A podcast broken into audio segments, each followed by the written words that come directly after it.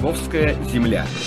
История, традиции, современность. Подкаст-канал о любимом городе. Друзья, в предыдущих выпусках подкастов «Строка на обелиске» мы рассказывали о земляках, получившие звание Героя Советского Союза в мирное время, до начала Великой Отечественной войны. Сегодня мы поговорим о легендарном летчике Дмитрии Тарасове, погибшем на шестой день войны – Звание Героя Советского Союза Дмитрию Захаровичу Тарасову присвоено посмертно 20 июня 1942 года за беззаветное мужество и героизм, проявленное при выполнении боевого задания. Свой объятый пламенем самолет отважный офицер направил на скопление вражеских танков. Дмитрий Захарович Тарасов, лейтенант-командир звена 21-го дальнебомбардировочного полка, родился 25 сентября 1916 года в селе Большой Кушум Балаковского района в семье крестьянина. Учился в Энгельском военном авиационном училище летчиков. Предвоенные годы служил в авиационных частях Одесского военного округа.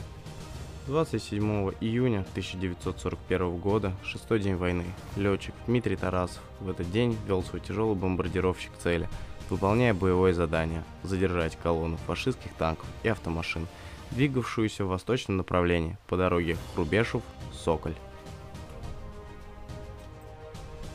Вместе с ним, как всегда, его боевые друзья – штурман Борис Еремин, стрелок-радист Борис Капустин и стрелок Сергей Ковальский. Через несколько минут полета внизу открылась картина – скопище немецких танков, броневиков, грузовых машин и пехоты – Через минуту в шлемофонах раздался голос командира группы бомбардировщиков капитана Ситкова. Приготовиться к бою прямо по курсу фашистские истребители. На светло-молочном фоне летних облаков, увеличиваясь с каждой секундой, запрыгали 11 темных точек. Миссер Шмидт и 109 шли уверенно, их вели отборные летчики. Пятерка наших ДБ-3 решили отбиваться, не отказываясь от главной задачи – бомбить скопление техники на дороге. Отражая атаки вражеских истребителей, летчики упорно прорывались к цели. Один за другим были сбиты три мессершмитта огнем воздушных стрелков. Вот и цель. По дороге шли грязно-зеленые пятнистые немецкие танки. Они видят наших летчиков, стремятся сползти с дороги в придорожные заросли.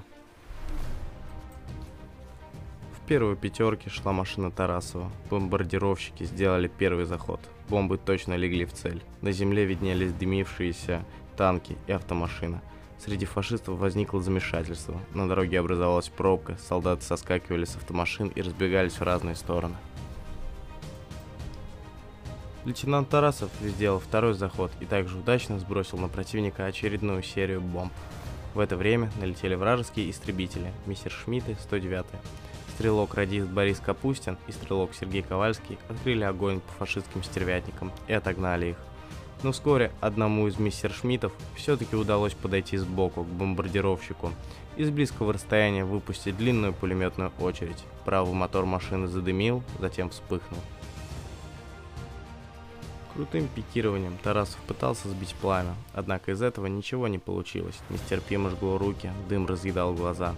Борис Капустин схватился за грудь, ранил. Тарасов резким скольжением на крыло еще раз пытался погасить огонь, но снова безуспешно. Он посмотрел вниз. Танковая колонна врага возобновила движение в сторону наших, истекавших кровью войск, с трудом сдерживавших превосходящие силы противника. В эти минуты командир экипажа твердым голосом отдал по радио свой последний приказ. «Ребята, кто может, выбрасывайтесь парашютом. Иду на таран. Иду на таран. Прощайте». Объятый пламенем бомбардировщик пошел в пике. Один за другим покинули машину штурман-лейтенант Борис Еремин и Сергей Ковальский. Тем временем самолет с оставшимися бомбами врезался в самую гущу врагов. Огромной силой взрывом было уничтожено несколько танков и автомашин противника. Тарасов и Капустин погибли. Танковая колонна фашистов была задержана на несколько часов. Во время спуска на парашюте лейтенант Еремин был замечен гитлеровцами. Они решили взять его в плен – но штурман выхватил пистолет и выпустил все обойму в бегущих к нему врагов. Убил несколько из них. Отважный офицер получил ранение и упал без сознания. Фашисты схватили Еремина и жестоко убили его на глазах местных жителей. По-иному сложилась судьба Сергея Ковальского. Опустившись на парашюте, он скрылся в лесу с обожженным лицом, раненый осколком снаряда. Он едва добрался до ближайшего села. Это были Иваничи в Волынской области. Жители спрятали его от фашистов, помогли залечить раны. Штурман Борис Дмитриевич Еремин, так же как командир экипажа Тарас, были посмертно удостоены звания Героя Советского Союза. Младший сержант Сергей Иванович Ковальский и фрейтор Борис Григорьевич Капустин награждены орденом Красного Знамени. Село Большой Кушом расположилось на красивом взгоре живописной долины.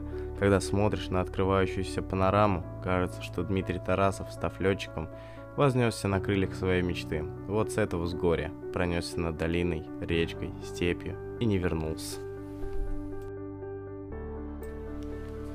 На сегодня это все. Подписывайтесь на наш канал в открытой группе ВКонтакте, ставьте лайки, пишите комментарии и, конечно, читайте книги.